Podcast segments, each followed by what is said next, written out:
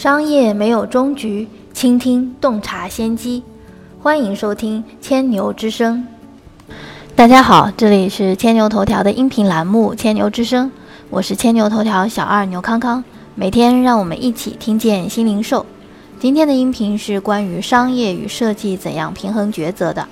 在中国，多数的设计师都会陷入这样的困境：商业价值和设计师的情怀难以平衡。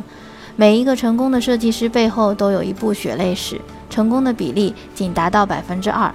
单打独斗总是寸步难行，而淘宝新选正想要解决这一部分人的难题。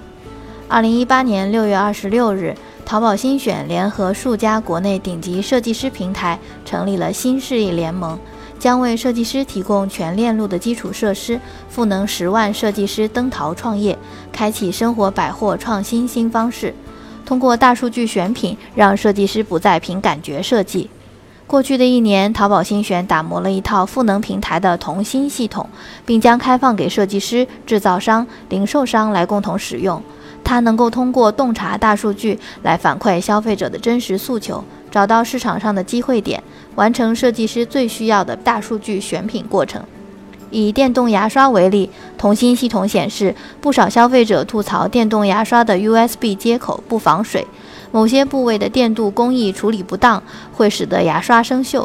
当这些坑一个个在同心系统中暴露后，设计师可以清楚地抓到消费者的画像、商品的痛点与痒点。过去，一个商品企划专员要花费数月进行市场调研，在淘宝新选这里仅变为十分钟。高质量的产品并不能单纯靠检测，而需要从最初的选品阶段就层层把关。再举一个香氛产品的例子，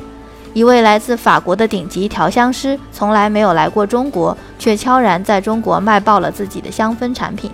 最近，这位调香师在淘宝新选上线了四款 Follow Me 城市香氛系列，刚刚上线就让他看到了中国消费者的热情。事实上，这位调香师和淘宝新选的合作不是偶然，而是大数据的选择。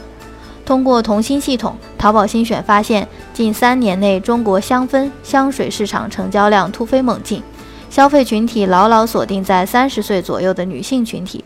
百分之八十七的香氛用户拥有多个系列的香氛产品，愿意尝试新品，复购率非常高。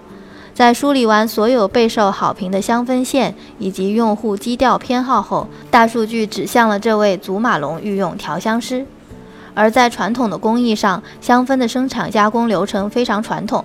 而淘宝新选则将供应链管理分为十八到二十四个管理节点，通过数据将每个节点进行标准化管理，又通过大数据能够有效地把供给侧的资源和需求侧的需求转化为更精准的开发诉求。并且把下单、领料、上线、品控、验货、物流、交付等整个生产环节在线化、可视化，通过手机就能了解到产品所处的状态。这样一来，身在海外的调香师就可以在线上看到从样品到成品的生产过程，决胜于千里之外。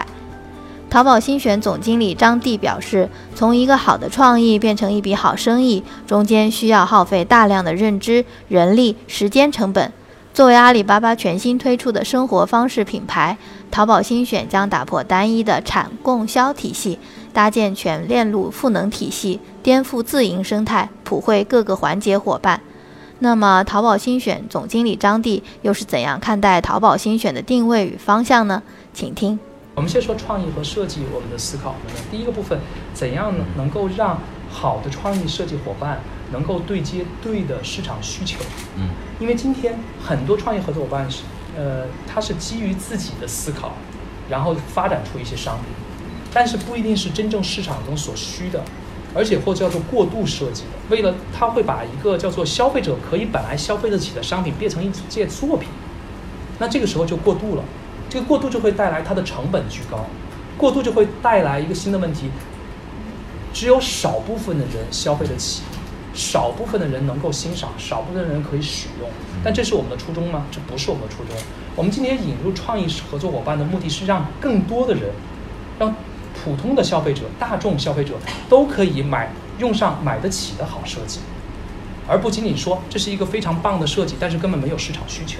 所以说，在这个过程中，我们在未来对接设计的时候，会赋予它什么是精准的需求来进行对接，根据精准的需求，再赋予它的创意性的思考和艺术的手法，让商品迭代出来是更棒。这是第一个我们要去干的事情。第二个要去干的事情，就是刚才您提到的，是只是和部分 partner 合作，还是会变成一个孵化？这是两层两层的概念。从初期来去说，我们肯定是要把所有列业务链路全部打通，包含不同类型，有的是 IP 型。有的是我们叫做匠心型，就设计和创意是匠心，还有一些是属于偏艺术和这种型，它是不太一样的。我们还会接入更多。那接入不同类型的时候，他们的接入之后，我们首先得把业务链路全部跑通。跑通完之后，他们就有两个决策出来了。第一个决策叫做淘宝精选 by ABC，就是 Plus，就是一个 core branding。我们我们认为它是非常棒、非常棒的这些 creative designer 或者是 creative 的这种这种叫做 IP，我们可能会有联合品牌。可以不断的孵化出来，这是第一个部分，啊，那就是这个部分其实来自于它和我们共同来去推动。第二个部分是什么？就是可能很多还有第二层和第三层更多的 designer 创意合作伙伴。那这个部分我们会让它和我们庞大的、会越来越丰富的供给侧的合作伙伴进行什么匹配？嗯，因为今天 supplier 有一个问题，不是所有的优秀的制造商都有设计和创意能力。大家应该去了解，如果走过很多的话，为什么？第一个事情，嗯，养不起；第二个，第二个事情找不到；第三个事情，没有很好的机制让它能够匹配创意市场的需求，两个对接在一起。那么我们会在未来第二层做动作的时候，让创意设计市场和我们的供给侧市场进行匹配。他们可能会发自己的很多 brief 的一些标书。举个例子。Supplier，它基于数字开发，我我发现我想开发这个商品和淘宝精选合作，但是我需要有些设计性的迭代，就像猪八戒一样，它可以把任务干嘛呀？发布出来，在我们的业务平台内部，但这个不是 To C 看得到的，可能是在 To B 后后面的部分。那这样的话就可以有一些开发的匹配啊，这个部分，那其实也是有孵化，但是我们的所有动作是 Step by Step 的一步步做过去，不是一蹴就是一步到位、一蹴而就的，这都需要个过程。就是说，今天我还在说，大家看到的很多东西都是表面的，不是淘宝精选在市场中很多表面的快，表面的光彩，那个叫做 highlight 的东西，其实呢，反倒会是慢。很多东西啊，应该是沉下来做很多底层和真正有一些意义、有价值的事情，反倒在未来贡献出更大的价值和能量，这后面会更快，而不是前面快。所以说，决策是到底你要选择 A 还是选择 B 是怎么回事？那我们再说 retail。啊，零售和服务这个环节，呃，我们的思考也很简单，啊，我们有好的商品，我们得这个得去接用户吧，大家都了解，得去和用户接触吧，和用户接触其实无外乎就是两个商呃两个叫做商业的域，一个是 online 的域，一个是 offline 的域，啊，就是 offline 域，所以说我们从商业的域来去看，我们今天用户是一个全域用户，所以我们势必会在零售和服务侧并进行全域的服务和全域的销售。那今天的合作更多初步的时候，我们是在和银泰呀、大润发呀、欧尚啊，还有很多的合作伙伴在进行试点性的摸索，就把前台的零售全部做完。那逐步在后期的时候，我们会逐步的根据各个地区的零售物业商或者是一些零售合作伙伴想接入新零售这个概念，想接入新零售这种能力的时候，我们进行更多的策略性合作。数量其实我没有那么多在意，淘宝和。新学首先在用户侧是有不同的，嗯，呃，淘宝更偏向于一种万物生长的商业生态下的个性化的小美，会非常丰富。它强调的是 personality 和这种叫做差异化，而淘宝新血所选择的，就新血业务所选择的，其实是偏向于市场中的非个性化的一个因素。